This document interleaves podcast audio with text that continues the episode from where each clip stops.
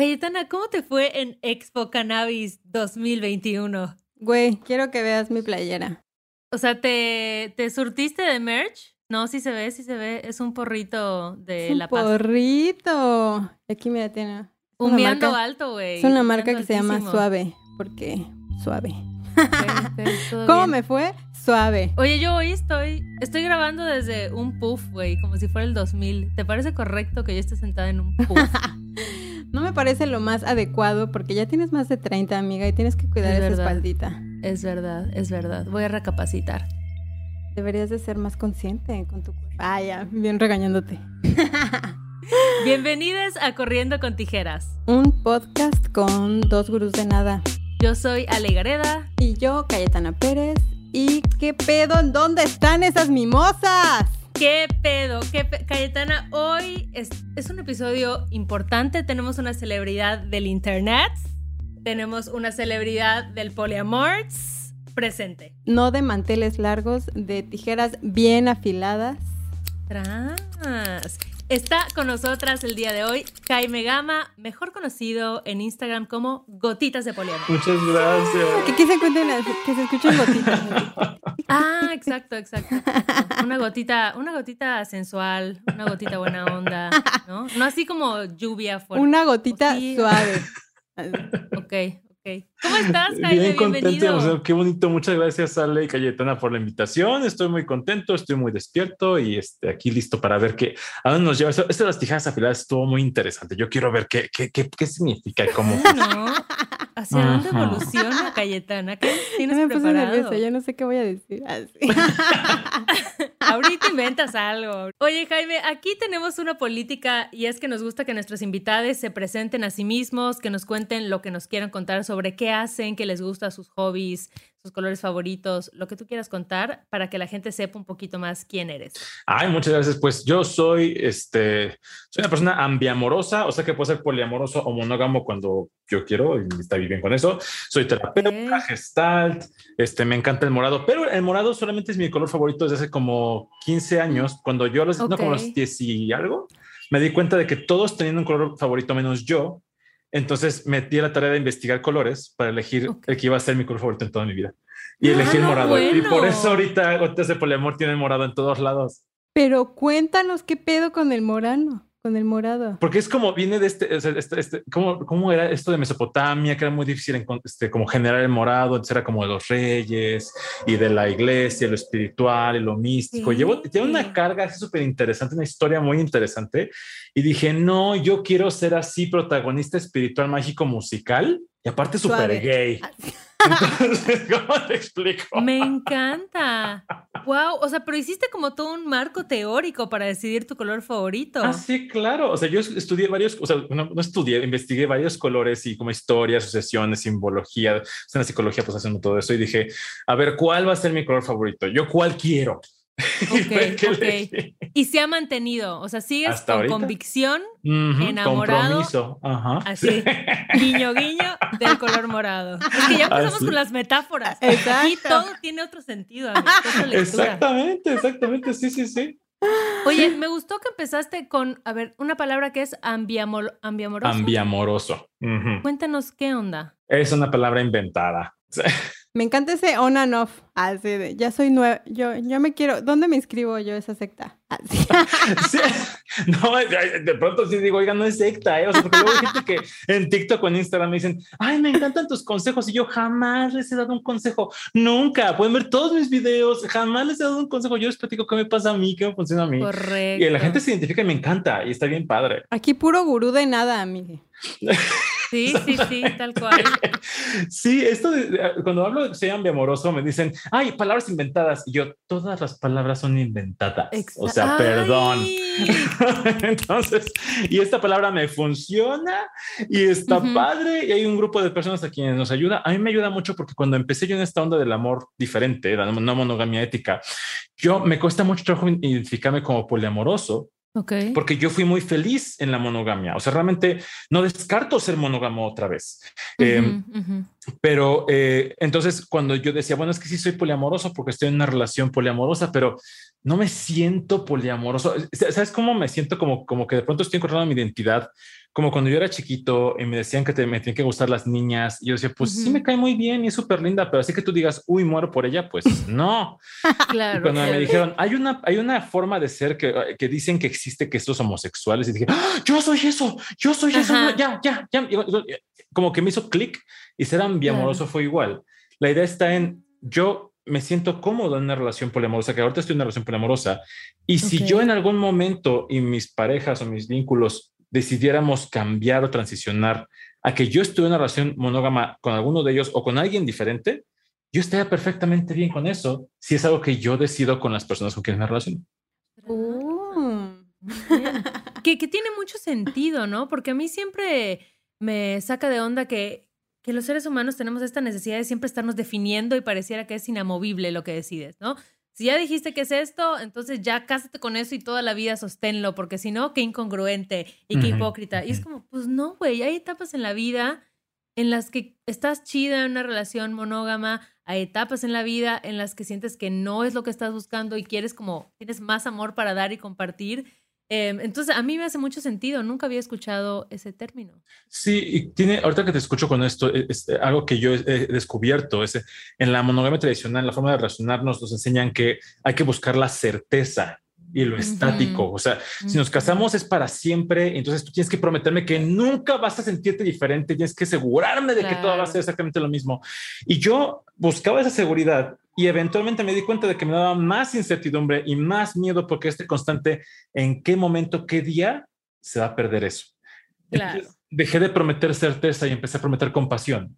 Entonces, no te oh. prometo que voy a hacer exactamente el mismo toda la vida, pero te prometo que voy a tener tu bienestar en cuenta y si algo cambia, te voy a avisar, lo vamos a negociar y me importa que estés bien.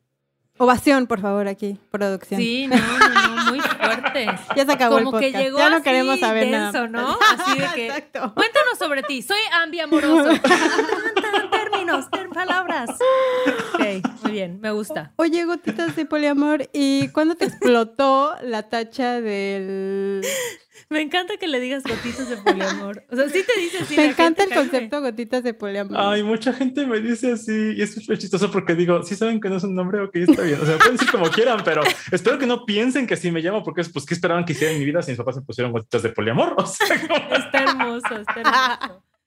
Perdón, Calle, es que me dio mucha ternura, pero ya te regreso el micro para tu pregunta. ¿Cuándo decidiste este concepto para ti? O sea, ¿cuándo dijiste, esto me define, con esto estoy cómodo? Híjole, es que eh, son, como cosas, son como tres historias diferentes, pero te los voy a condensar, o sea, los voy a condensar porque... tenemos tiempo. Ah, sí. Yo, ah, bueno, fíjate, cuando yo era chiquita, déjame acuesto en mi diván que no tengo. no, o sea, yo, yo em, desde que era, desde que empecé con, con mi identidad gay, pues empecé, eh, eh, era como, yo no, yo no, no, no me, no me identifico como heterosexual, me costaba mucho trabajo vivir como en esta sociedad, tuve muchos problemas de chiquito y de adolescente. Y eventualmente, cuando entré a la carrera de psicología, todas mis investigaciones estaban dirigidas hacia la diversidad sexual, la diversidad relacional, que en ese tiempo no existía, no estaba tan disponible la información, ¿no? Porque también ya tengo algunos años. Este, pero cuando empecé con esto, yo empecé a investigar parejas abiertas, lo que había las relaciones abiertas nada más en ese tiempo. Como los swingers. Y me, me interesaba mucho. Ajá, había como swingers, había parejas abiertas, yo no entendía. Tenía un amigo que con su, su esposo a veces tenían novio. Yo decía, ¿qué es eso? No, qué horror. Entonces a mí me mm. escandalizaba muchísimo, pero me daba mucha, mucha intriga. Y yo decía, no, no, no, yo soy hombre Disney, yo quiero ser la princesa del castillo, que vengan y me rescaten, pero también quiero ser el héroe. Bueno, es otro, es otro podcast. y, ya, pues, lo estuve como explorando. En mis relaciones románticas yo siempre buscaba una relación monógama, consciente de que muchas de mis parejas busca, sí querían algo abierto. Y yo decía, bueno, podemos abrirle algún día, pero poquito, siempre juntos. Mm, la ventana, no la puerta, la ventana. Ah, sí, sí, sí. Yo tengo que estarte viendo a ver qué estás haciendo para ver que no te enamoras de este y no me vas a dejar por él. Y eventualmente, durante eso pasaron muchos años después, con mi pareja, una de mis parejas actuales, con, quien vivo ahorita, que llevamos ocho años, conocimos a una persona, que es otra historia también larguísima, que está por ahí en mis, en mis redes, pueden encontrar esa historia, es una cosa increíble. Y este personaje me dice, oye, ¿tú sabes del poliamor? Y yo, no. ¿Qué es eso? Pero me acordé que Marco, mi pareja con la que vivo, me dijo que él era poliamoroso y le dije, híjole, papi, eso aquí no se hace. Entonces, si tú quieres estar Ah, conmigo, cierto que no sé. Ajá, o sea, yo, yo no le hago a eso, hace, ocho, hace ya, ya más de ocho años, yo no le hago eso, si tú quieres eso, es otra persona, no soy yo, límites estados y Ok. amorosos. Me dijo, no, ser monógamos, mírame ahorita. Eh, de, de- de- de que esta persona me cuenta esto, yo empiezo a investigar, empiezo a conocer lo que está pasando, empiezo a meterlo en mi tesis, de hecho mi, mi proyecto de tesis fue eso, y me empiezo a dar cuenta, eh, eh, mientras estoy investigando mi tesis, me encuentro con un libro que me dio un amigo hace 15 años y que en la portada dice, Oh. para mi amigo poliamoroso Jaime, y yo ni siquiera sabía qué significaba eso. Estaba en tu destino. Estaba en mi destino, En en las las, estrellas. estrellas. Ese camino estaba marcado. Esas gotas iban cayendo poco a poco. Y la cosa fue que yo empecé, afortunadamente, encontré un espacio, unos, un- un- unos libros, unos- unas personas que hablaban del poliamor ético, que me hacían mucho sentido, muchísimo sentido, herramientas de comunicación, de gestión de celos, de, de compasión, de, de amor, de consentimiento, de consentimiento. O sea, yo quiero hacer un taller, tengo por un taller de consentimiento, pero más grande, porque todos, quiero que todos hablemos de consentimiento. Y cuando entro aquí a, a- a grupos de, de poliamor en México, eh, virtuales, me encuentro con una serie de personas que están celosamente resguardando sus conceptos y yo diciendo, Mm. ay, oigan, quiero empezar esto, pero soy celoso. No, es que estás celoso, te falta de construcción, estás mal, vete a terapia, eres un claro. macho opresor horrible y deberían quemarte. en la-". Así, o sea, me llovió y me llovía y yo me sentía inadecuado, me sentía tonto, me sentía estúpido. O sea, y aparte, todas las demás personas aparentemente lo hacían muy bien y muy felices Claro. y yo era el que estaba mal. Claro, claro. Y entonces convoqué una, a unas personas para platicar de esto. Y yo un poquito desde mi visión que yo estaba aprendiendo. Y me di cuenta que hace falta este espacio para hablar de esto sin esta superioridad moral de yo te voy a decir qué hacer. claro. Y no tienes que ser poliamoroso, no tienes que ser monógamo, me dije a mí mismo y dije, pero pues sí quiero aprender a relacionarme diferente. Y pues Ujú. ahí empezó. Wow. De este episodio vamos a sacar un buen. ¡Ah! ¡Wow! Oh. ¡Tras! No, es que sí está cañón, ¿no? O sea, está como que me imagino que para ti además ha, pues ha sido un camino como súper interesante y largo, ¿no? De este primer acercamiento cuando alguien te lo planteó y dijiste, no, no, no, yo no le hago a eso. ¿Qué fue lo que empezó a cambiar tu opinión? O sea, empezaste tal vez a conocer a más personas que estaban en este, en este tipo de, de relaciones, o tú empezaste a probarlo. ¿Cómo fue esa primera vez que dijiste, bueno, voy a estar en una relación poliamorosa o abierta, o monógama? Creo que fue darme cuenta de que mis relaciones hasta ese momento habían sido lo que yo tenía que hacer y no lo que yo quería hacer, pero yo ni siquiera sabía qué quería hacer. Pero volteando hacia atrás empecé a darme cuenta de que a pesar de que yo sí tengo, sí tenía muy claro el tipo de relación que yo quería, yo la había encontrado y yo no era feliz con eso. Y mis alternativas habían sido desde que me pusieron el cuerno hasta el abrir la relación, pero me daba mucho miedo abrir la relación. Pero también yo no había explorado mi sexualidad porque yo era monógamo serial. Entonces era así de, tengo un novio de, por tres años, luego cuatro años, luego dos años, luego tres años. Y era así de, pues nunca tuve un espacio para explorarme. Pero decía, me gusta Claro. mucho estar en pareja, me gusta mucho estar en vínculos. Ay, Jaime codependiente. Ahorita hablamos de eso. Este, y cuando estaba yo solo, empezaba como a conectar con personas. Y cuando empezaba una relación, yo tenía que sacrificar, según yo, eh, yo tenía que sacrificar estas, estas conexiones que ya existían y decía, pues ni modo, es lo que tiene que ser, ¿no? O sea, ustedes están Claro. ahí para entretenerme en lo que yo encuentro a la persona indicada, tanto amigues como ligues, como parejas sexuales, como todo el mundo, porque evidentemente lo que me enseñan es que todas mis relaciones solo son práctica y preparación y entretenimiento en lo que llega The One Claro, claro. cuando conozco a esta persona, esa relación, es de las relaciones que me han cambiado completamente la vida. Eh, estamos, eh, Marco, en pareja con la que vivo, y yo estamos con esta persona, salimos, yo le dije, yo no, no quiero una relación poliamorosa, es solamente sexo, no, nadie se va a enamorar, fue horriblemente, lo manejé súper, o sea, nada ético, es, aprendí muchísimas cosas. Y eventualmente un día, Marco me dice, pero si te das cuenta de que estás enamorado de esta persona, y yo, no, yo, o sea, perdón.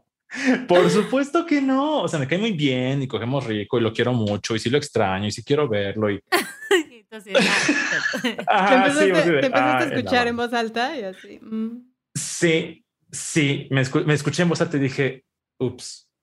Pero no fue un ups de tan, o sea, la verdad me estaba haciendo súper tonto porque luego vi hacia atrás y me di cuenta de que en todas mis relaciones yo había tenido momentos en los que conocía a alguien con quien yo conectaba y que me gustaba y que me atraía, pero yo me censuraba muchísimo porque decía, es que si tú me gustas, quiere decir que no amo a mi pareja y yo no soy ese tipo de persona Mm. y jamás le he puesto el cuerno a alguien y jamás lo voy a hacer. Entonces yo tengo que censurarme y yo no puedo hacer eso. Pero dije, pero espérame. Entonces sí me ha pasado antes. Entonces sí lo he hecho, solo que yo he decidido no hacerlo porque hay que recordar que el amor es una decisión, no una condena ni un accidente. Entonces no es como Claro. que, ay, me gustaste y pues ni modo de no coger contigo. Pues no, yo puedo decidir hacerlo o no. Oye, Jaime, y con esto que nos cuentas, sabemos que, o, bueno, eh, de- hemos platicado, tenemos como, como conversaciones con otras personas que aprendemos a amar, ¿no? Desde muy temprana edad, o sea, como de- desde el ejemplo. ¿Por qué crees que esto haya, por qué crees que hayas nacido con estas creencias? O sea, como de por qué tan, al final, como personalmente, pues, ¿no? Limitantes, ¿no? Que te dicen, así debe ser y si no, estás mal y si no, inclusive la iglesia te dice que te vas al infierno. O sea, como si aprendemos en, en edades como tempranas a amar y de ejemplos, ¿cómo podríamos hacerlo diferente ahora? ¿Cuáles son esas herramientas que te, que te ayudaron a salir de esas creencias y si las identificaste? Me pongo a pensar ahorita como en la pandemia mucha gente le perdió el miedo a la terapia en línea. Mm. Y, de- y no solamente pacientes, ¿eh? o sea, colegas míos que decían, es que no, porque te, te falta la parte de conexión, te falta no sé qué y no se puede. Y yo empecé a explorarlo antes de la pandemia con pacientes internacionales y me iba muy bien. Y, y, o sea, es, es muy diferente. No necesariamente es mejor que el otro, pero cuando se los platicaba era, no, no, no, yo no lo puedo hacer. Hasta que no tuvieron de otra. Claro. Entonces dijeron, ay, pues es que lo tengo que hacer porque pues realmente o, no, o lo hago o no trabajo lo que sus, lo que yo veo y esto otra vez y no lo puedo no lo puedo subrayar lo suficiente esto es mi experiencia esto es como me ha servido a mí es como lo vivo yo no es la verdad de los dioses o sea así es como yo lo vivo yo. La forma en como yo veo las relaciones monógamas tradicionales. Ojo la monogamia es perfectamente válida es, es una forma de relacionarse que puede ser feliz sana maravillosa excelente y no es menos elevada que el poliamor jamás. Sí, sí, sí. las relaciones monógamas tradicionales vienen de una necesidad social real, ¿no? De poder saber de, de quién es esta, de quién es este, este hijo, hija, hije, ¿no? Y poder saber esta, este, la herencia, dónde va, el poder tener un control social. Y por supuesto que fue necesario en algún momento para el desarrollo social como fue en ese tiempo. Así como ahorita la idea de decir, bueno, o sea, sí necesito tener ciertos, no sé, cosas, pero es como los pronombres y demás. En mi caso, cuando yo nazco y salgo a la luz y veo a mis padres cómo se relacionan, pues yo no, a mí nadie, a mí no me enseñan a amar.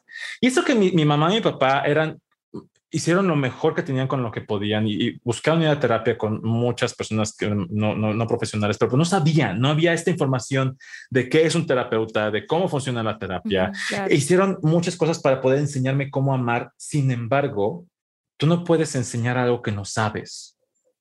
Y la forma en como yo aprendí a amar y como, nos, como me enseñan a amar en la sociedad es equiparar afecto, enamoramiento, amor, jerarquizar afectos. Desde chiquito, chiquito me decían así de, ay, ¿quién es tu mejor amigo? Y yo, pues, no sé, tengo que elegir un mejor amigo. Sí. Y entonces yo decía, ay, en la torre, pues es que él es mi mejor amigo y él es, y tú eres su mejor amigo. Y dice, híjole, o sea, ya voy perdiendo. Entonces, toda mi vida desde chiquitito tengo Claro. que estar viendo. ¿Y quién, a quién quieres más? ¿A tu papá o a tu mamá? ¿Quién es tu tío favorito? ¿Quién es tu, tu Sailor Senshi favorita de Sailor Moon? Este, ¿Qué, qué, qué, qué- o sea, ¿qué te gusta más? Y siempre estamos buscando ponerle jerarquía al amor. Y por supuesto que yo aprendo que mi vida es una competencia para no ser abandonado y poder ser amado. Y conforme voy creciendo y veo que la forma para competir es un juego donde no puedes decir cómo si, te, si quieres o cómo no quieres. Y si pides, eres demandante y codependiente. Y si no quieres, entonces eres demasiado independiente y no puedes conectar con la gente. Y yo digo, ay, en la torre, o sea, pero aparte de esos mensajes contrarios, ¿no? Que una película me decía, sí, que te rescate el príncipe, otro, no, debes ser tu propio príncipe. Yo, híjole, y si quiero las dos, Ambas. Galletuski. Fíjate que ahora que estoy en mi misión de existir suavecito, me propuse leer más y, güey, me estoy clavando leyendo sobre plantas sagradas en una plataforma que se llama Script, que no sé si ya la conoces, pero tienen, güey, libros, artículos, revistas. Obvio, ya me metí a ver. Y también tienen libros de autoayuda. Autoayuda, me mama la autoayuda. Que es cabrón, güey. Siento que a veces leer es como tener una conversación contigo misma. ¡Tras! ¿Calle filosofal? ¿Ya ves cómo sí sirven los libros de autoayuda? No, Oye, además nos está diciendo producción, atentes amigues, que tenemos descuento feliz de script para tejerets. Amigas, si se suscriben a través de nuestro fabuloso enlace prueba.script.com diagonal corriendo con tijeras, los primeros dos meses les cuestan nada más y nada menos que 19 pesitos. ¿19 pesitos? ¿Cuántas picafresas serán? Güey, no sé, como unas 15 picafresas. ya no sé cómo está el kilo. Amigues, así que vayan a prueba.scribd.com diagonal corriendo con tijeras para obtener sus dos primeros meses a 19 pesitos y comiencen a existir más suavecito con toda esta data. O sea, ¿cómo? Ay, les voy a contar un chisme así, Prime, porque me pasó ah, ayer. Espérense, espérense. Aquí tenemos que poner un sonido en la postproducción de chisme, o sea, como de música de programa de espectáculos, Patti Chapoy, pero en versión corriendo. Cierra, vale.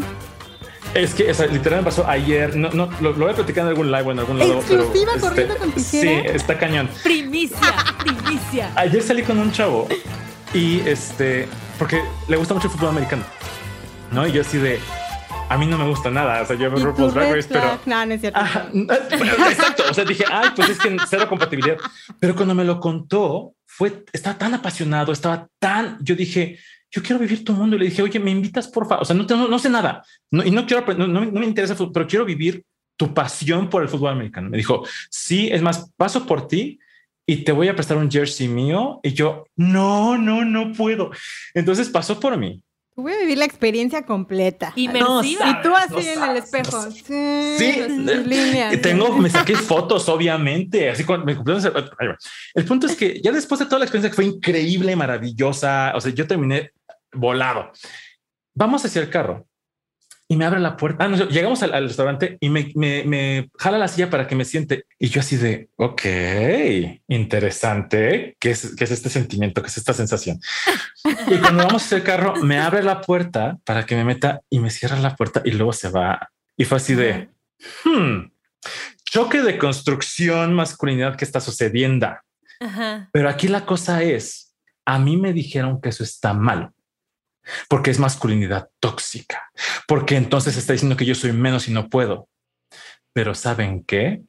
Yo me sentí atendido, reconocido, apapachado, importante, especial, y a mí me gusta mucho sentirme así. Y como lo recibí de él, fue un gesto así. Entonces, ¿es tóxico que me abran la puerta para que me meta al carro? ¿Es una red flag para que me meta al carro? Depende. Yo quiero que me abra la puerta. Esta persona quiere abrirme la puerta. Y si llegamos a un punto de yo quiero y tú quieres, ¿cuál es el problema? Pero a mí no me enseñaron eso. Claro. Sí, es que matices, ¿no? O sea, creo que hablamos mucho siempre acá de que las experiencias son tan diversas que querer encasillarlas y, y decir que hay solo una forma de hacerlo bien o mal, pues no estás tomando en cuenta todas las variables alrededor, ¿no? Y a mí, la verdad, así, este va a ser un momento de fan. ¡uh!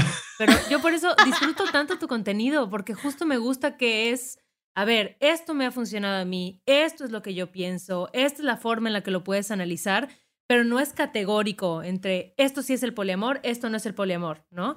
Em, porque creo que pasa eso cuando empiezas a, a entrarle y a decir, bueno, una relación abierta, una no monogamia, te empiezas a encontrar con otro set de reglas, ¿no? Que a veces son igual de rígidas que la monogamia. Y es entonces, no puedes jerarquizar, no puedes hacer esto, no puedes sentir celos. Y es como, espérense, denme chance. O sea, idealmente me encantaría llegar ahí, pero en el camino, pues hay muchas cosas que voy a tener que aprender. Y no lo sé, Ale. No sé si idealmente te gustaría llegar ahí, porque no sé si es lo que tú quieras. Igual. O sea, tal vez en el ideal suena así como, ay, elevada. No, siento nada. Desconecta tus emociones. Es que es eso. O sea, es, precisamente yo, yo no quiero no sentir nada. O sea, yo no quiero estar en una relación donde no siento nada. Y es esta, es esta, es esta utopía de tenemos que estar 100% inertes todo el tiempo. Porque, ¿sabes que Yo sí quiero, sí quiero sentir miedo en mis relaciones. Ay, Jaime, qué tóxico. ¿Sabes por qué? Porque el miedo me avisa de cosas que necesito y el poder mm. expresar mi miedo y que mi pareja, las personas con las que me relaciono, me encuentren, me apapachen, me conecten, el poder armonizar emocionalmente con otra persona, validar mis emociones sin atacarte. Eso es lo que yo quiero. Hay gente que tal vez quiera vivir como en este, hacemos como que no sentimos nada y les, les, les servirá muy bien. Qué bueno que lo hagan. Pero es esta pregunta de qué es sano y qué no es sano. ¿Qué es sano para ti? ¿Tú qué quieres? ¿Tú qué necesitas? Está muy cañón y, lo pienso mucho igual porque eh, una vez, yo tengo una relación abierta y una vez hablando con una amiga, le conté como, ay, hoy este vato va a salir con una morra y no mames, o sea, necesito verte y salir porque oh, estoy sintiendo súper feo, ¿no? Y ella me decía, pero entonces, ¿por qué, lo, haces? Y yo decía, bueno, porque entiendo ¿Y tú que esto la adrenalina? es normal sentirlo y porque romper estas estructuras, obviamente me estoy enfrentando muchas primeras veces, claro. ¿no? O sea, la primera vez que tu pareja sale con alguien más, la primera vez que vuelve a salir con esa persona con la que ella salió y es como de... Pero creo que las razones por las que lo hago, o sea, son como mucho mayores y puedo trascender estas incomodidades que siento que son momentáneas, o sea, es en el momento y yo entiendo que es la estructura que se está pues estirando o rompiendo o quebrando, pero al día siguiente, o sea, yo veía a mi pareja y no era como, ay, voy a actuar desde el celo y desde el rencor. Era como, ay, hola, qué emoción verte, qué hermoso. Y era como, ah, entonces no fue tanto pedo como pensaba que iba a ser, ¿no? Más bien era como esta incomodidad de atravesar estas primeras veces, que bueno, igual y se repiten hasta el infinito, ¿no? Nunca se termina de sentir así, pero que en el puedo ver el panorama más grande y gano mucho más en intentar relacionarme de esta forma a estar en estructuras como más rígidas o monógamas en las que estuve antes, ¿no? Que siempre llegaba en un punto en el que yo ya no estaba, habían razones por las que ya no quería estar ahí. Entonces, no sé tú cómo, cómo has vivido esto o cómo respondes a esta pregunta, ¿no? De por qué lo haces si es tan doloroso y tan difícil. Es la misma razón por la que como papas con salsa en la noche. O sea, Ay, sí, yo sé que me va a doler la panza, sé que y estoy perfectamente consciente. Sí, o sea, hay, es y me, por, o sea, Ricardo, que es mi otra pareja, me dice, pero, pero, y yo, estoy consciente de las consecuencias y soy responsable y voy a enfrentar las consecuencias de mis actos porque es un placer que quiero tener que decido yo y que no afecta absolutamente a nadie más. Bueno, a él a veces porque este, pues si no duermo bien, pues tampoco duerme bien a veces cuando duermo con él. Este, pero trato de que no suceda porque también es parte de eso. En cuanto a este tipo, esto de la no monogamia es, eh, para mí ha sido importante cuando la primera vez que Marco salió con alguien, yo lloraba y, o sea, fueron tres horas de llorar y destrozarme y desgarrarme y Taylor Swift y helado y alcohol. y, y eso fue hace ya tres años. Y ustedes dirán, ahora que tu otra pareja, Ricardo, por cierto, Marco y Ricardo no tienen una relación entre ellos, no todo el poliamor son triadas, este, dirán, bueno, entonces ya cuando Ricardo salió con su primera persona, tú ya estabas listo porque no fue la primera vez que tu pareja salía con alguien más. Híjole, era la primera vez que Ricardo salía con esta persona. Entonces, sí experimenté algunas cosas, pero ahí para mí fue el poder ver qué tan dispuesto estoy yo a explorar esto, qué puedo obtener de ahí. Y otra vez, responsabilidad. Es mi responsabilidad decidir qué tanto le quiero entrar y si esto vale lo que me cuesta. Yo viví mucho tiempo con miedo en mis relaciones monógamas, con personas perfectamente confiables que jamás me pusieron el cuerno, que eran honestas, eran maravillosas, se comunicaban, me atendían, me escuchaban. Y yo tenía el, es que qué tal que te gusta mucho alguien. Es que, qué tal que sí. No, nunca va a pasar. No, es que no me lo puedes, no me puedes prometer que te va a gustar alguien. Tal cual. Hoy, que estoy en una relación donde mis dos parejas pueden conocer a alguien que les guste mucho. Yo también.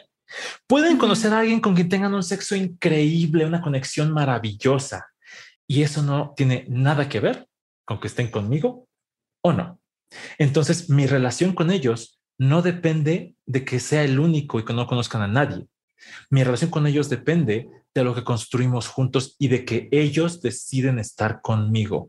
Y para mí ha sido mucho más funcional el poder explorar y construir esta relación donde yo confío y dependo de su decisión y no de lo que haga o no haga el universo. Ese fue el valor que me dio a mí explorar las relaciones éticas. Y aún si yo voy a entrar en una relación monógama, no, no tradicional, pero una relación monógama, yo estoy en una relación monógama porque yo quiero tener un solo vínculo. Y si tú decides estar solo conmigo, es decisión tuya y es perfectamente válido y voy a confiar en eso. Creo que esto al final como que siento que eh, se puede resumir como desde dónde prefieres elegir vivir las situaciones de tu vida, ¿no? Desde el miedo o desde el amor, ¿no? O sea, como de, desde el miedo siempre vas a tener miedo, el miedo siempre va a estar ahí, ¿no? Porque la, la única constante es el cambio, son nuevas experiencias, son nuevas conexiones cerebrales, entonces siempre estamos como, o por lo menos es algo que yo siento que tengo muy consciente, como que siempre quiero experimentar cosas nuevas, ¿no? Y yo le decía a Ale, yo ahora como una mujer casada, porque me acabo de casar hace un par de semanas, digo, estoy lista para el poliamor, ¿no? me encantó. Pero también, no sé, me da risa como decir, qué cagado, porque digo, al final yo no me casé como por estos términos de la sociedad de, ay, tú y yo para siempre, porque creo que es algo que he platicado muchísimo con mi pareja, que pues estamos en esto, ¿no? O sea, ahorita es una decisión que administrativamente, por cuestión de nacionalidad y de trámites entre países, es mucho más fácil, como lo mencionabas desde un inicio, el sistema está hecho para que firmes un papel, para que hagamos un acuerdo y para que para los dos sea más sencillo movernos, obtener empleo, eh, tener esa, pues un poco seguridad de que voy a salir y me van a dejar entrar, ¿no? Entonces al final todo se volvió como un papeleo administrativo, como lo mencionabas al principio, como, pero siento que estos acuerdos ya de relación, de... Eh, y yo, pues, sácalo, sácalo. Es que, es que, es que estás, es que para mí estás hablando de cosas diferentes. El matrimonio es un contrato legal no, no es romántico. estamos, estamos, mezclamos relaciones románticas con contratos legales. Pero porque siento que así lo está, así lo ha planteado el sistema, ¿no? Es como ah, de siempre este de te doy el anillo y vamos a estar casados por siempre. Y yo lo viví así, o sea, cuando yo estaba planeando de, ah, nos vamos a casar esa fecha, como que yo recibía todos estos mensajes de la banda de la sociedad como de, él es el bueno, ¿no? Es como de he's the one y yo no, o sea, es como la persona ahorita, exacto, o sea, como de no, pero así de, ustedes están haciendo un compromiso para, como de, el de hasta la muerte los separe, y eso era como de, o sea, como que siento que para los dos empezó a caer como que todo este peso de la sociedad, como de lo que significaba, y nos empezamos a sentir súper incómodos, o sea, como era como de, ah, sea, sí, estaremos haciendo bien, es como de, nos sentamos los dos a hablar y de decir, güey, este es un pedo administrativo, tú y yo estamos en otro universo totalmente diferente a lo que dice la sociedad. Y regresando al poliamor, tuvimos pláticas de, güey, ¿Qué va a pasar después? ¿Quién sabe? Simplemente hay que fluir. Tú te puedes volver a enamorar, puedes volver a coger con la persona que, que se te ponga enfrente, lo vamos platicando, ¿no? O sea, creo que es una cuestión de comunicación y vivirlo, pues desde el, tu ser más este, primitivo, que es tu ser amoroso, ¿no?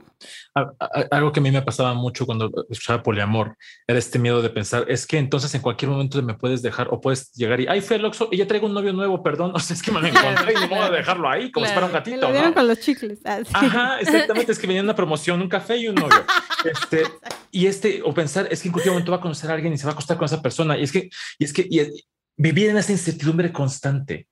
Y para mí no es así. Ni en mis relaciones, ni, ni yo lo hago. Si yo decido, si yo quiero decidir relacionarme con alguien de forma afectiva o sexual, para mí es voy a hablar contigo, ¿qué necesitas tú? ¿Qué necesito yo? Te voy a platicar mi situación, voy a tomar en cuenta el bienestar de todas mis parejas o todos mis vínculos en esta decisión. Oye, ¿sabes qué? Porque no es nada más tengo novios y ya. ¿Qué tipo de relación quiero construir yo? Yo ahorita tengo dos vínculos independientes y aparte tengo mucho trabajo y tengo dos perros y tengo amigos y tengo cosas que hacer. Entonces, yo no puedo tener un tercer vínculo como yo los quiero tener, porque no le podría dar ese tiempo. Pero ahorita estoy haciendo conexiones amistosas, afectivas, sexuales con gente, no románticas. Y yo les digo, mira, eso es lo que yo te puedo ofrecer, eso es lo que yo quiero de ti. Y me comprometo sí tengo un compromiso contigo. No eres un muñeco inflable, no eres un dildo, no eres un flashlight, eres una persona y quiero conectar contigo y quiero cuidarte y quiero construir algo contigo y quiero que quede clarísimo hasta dónde yo lo puedo hacer en este momento. ¿Tú qué quieres? Cuéntame, negociemos, quiero escucharte. Y si esto cambia en algún momento, otra vez te prometo compasión en cuanto a que yo te lo voy a avisar para negociarlo, te voy a escuchar y no te voy a tirar a la basura cuando tú quieras algo diferente. Hermoso, bebés. Apúntenlo, memorícenlo y en su próxima interacción así de, como dice gotitas de poliamor, y sacan así. ¿Sabes qué es loco? O sea, como que yo luego tengo pláticas con amigas que son así súper, hiper monógamas, católicas, apostólicas, y les es muy fácil entender el concepto de una infidelidad o el concepto de que puedas tener una relación con alguien más o que te pueda gustar y atraer físicamente a alguien más o incluso enamorarte de alguien más mientras estás casado con una pareja, ¿no? Esto como que lo entienden, o sea, no está bien, es algo que pasa, pero no les causa tanto conflicto como el que yo les diga, oigan, es que hay personas que tienen tres parejas, hay triejas, hay miles de formatos y es como, ¿cómo es posible? O sea, ¿cómo es posible que amen a dos personas al mismo tiempo y tú, o sea, pero lo entiendes en este concepto, o sea, desde este marco, ¿no? Y desde este otro, no, hay como una resistencia a, pues sí, a que el amor se pueda compartir, ¿no? Como de otras formas. Hay, hay, una, hay un libro que habla del modelo un modelo de una mentalidad de escasez que tenemos del amor y que nos mm, enseñan que el amor es, es, este, es escaso. ¿no? Ya lo leí, ya lo leí. Este, entonces, yo te doy amor a ti o tú me das amor a mí. Y yo, ay, compartan la data que yo no lo he leído. Te lo pasamos, te lo pasamos. Sí, este, de hecho, tengo un live acerca de ese libro.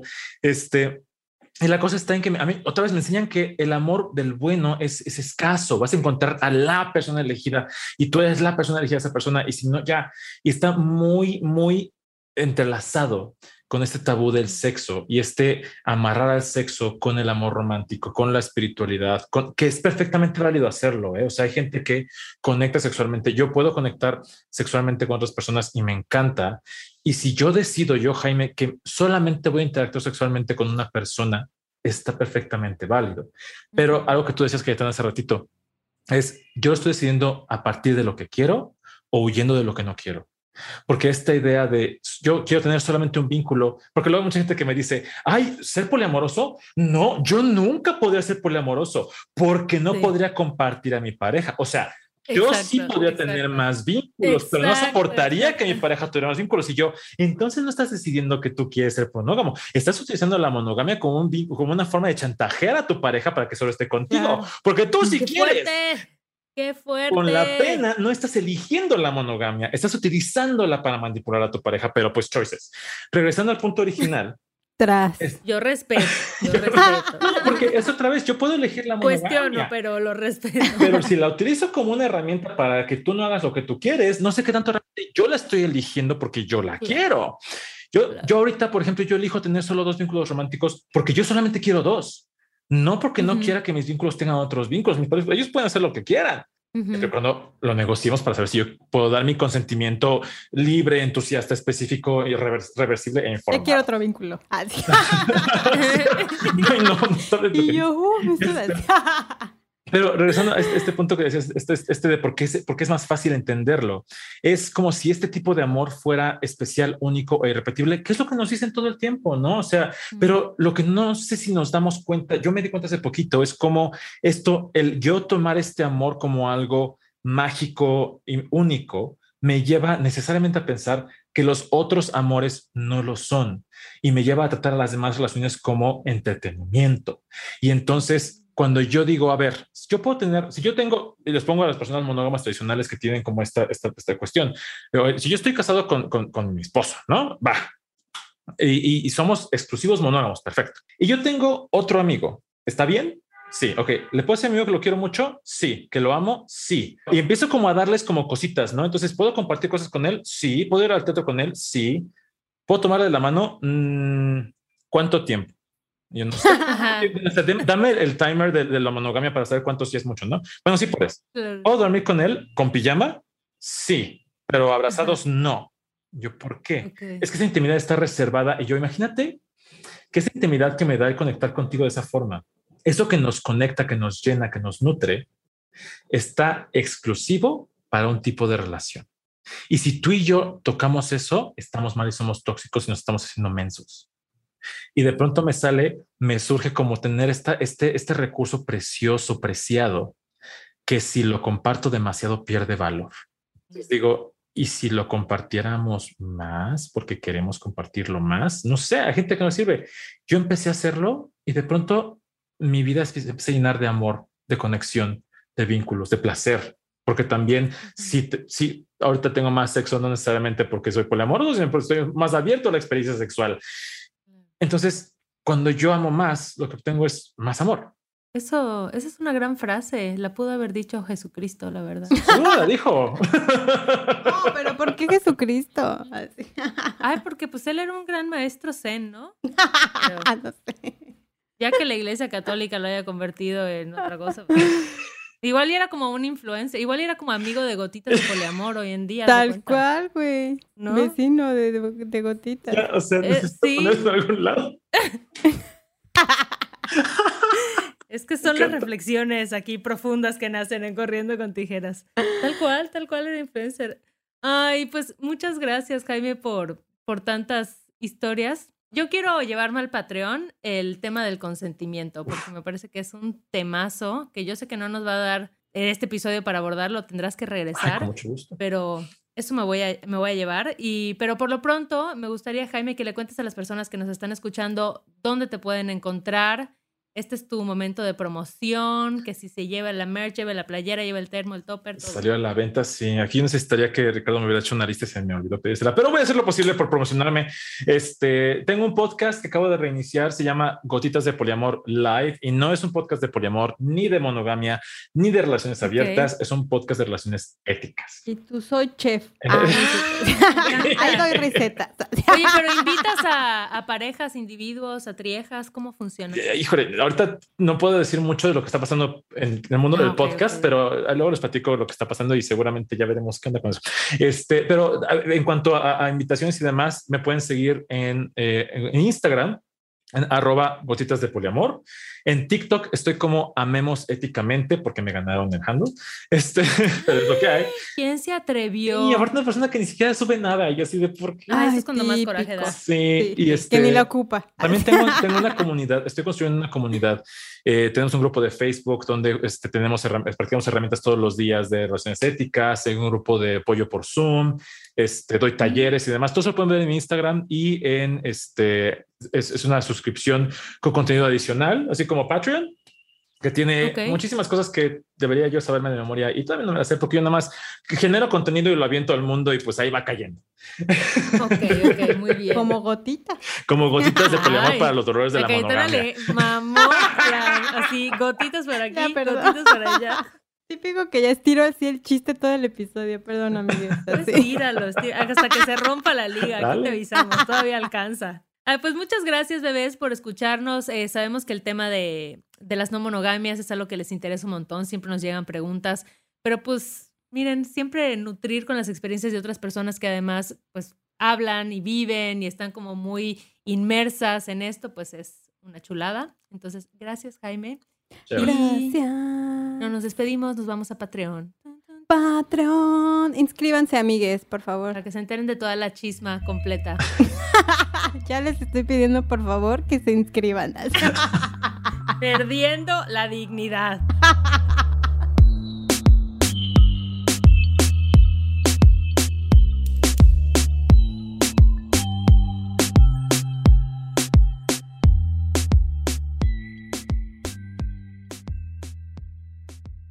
Este episodio fue producido por Paola Estrada Castelán, Esteban Hernández Tamés. Sonoro.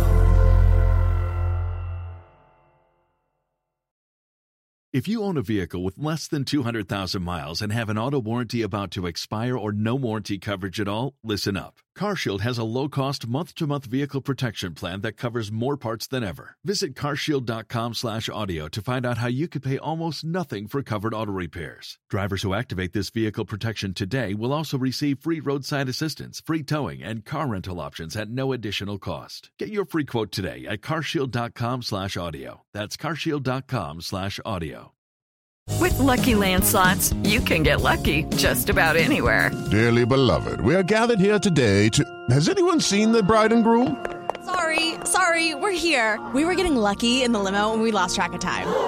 No, Lucky Land Casino, with cash prizes that add up quicker than a guest registry. In that case, I pronounce you lucky. Play for free at LuckyLandSlots.com. Daily bonuses are waiting. No purchase necessary. Void where prohibited by law. 18 plus. Terms and conditions apply. See website for details.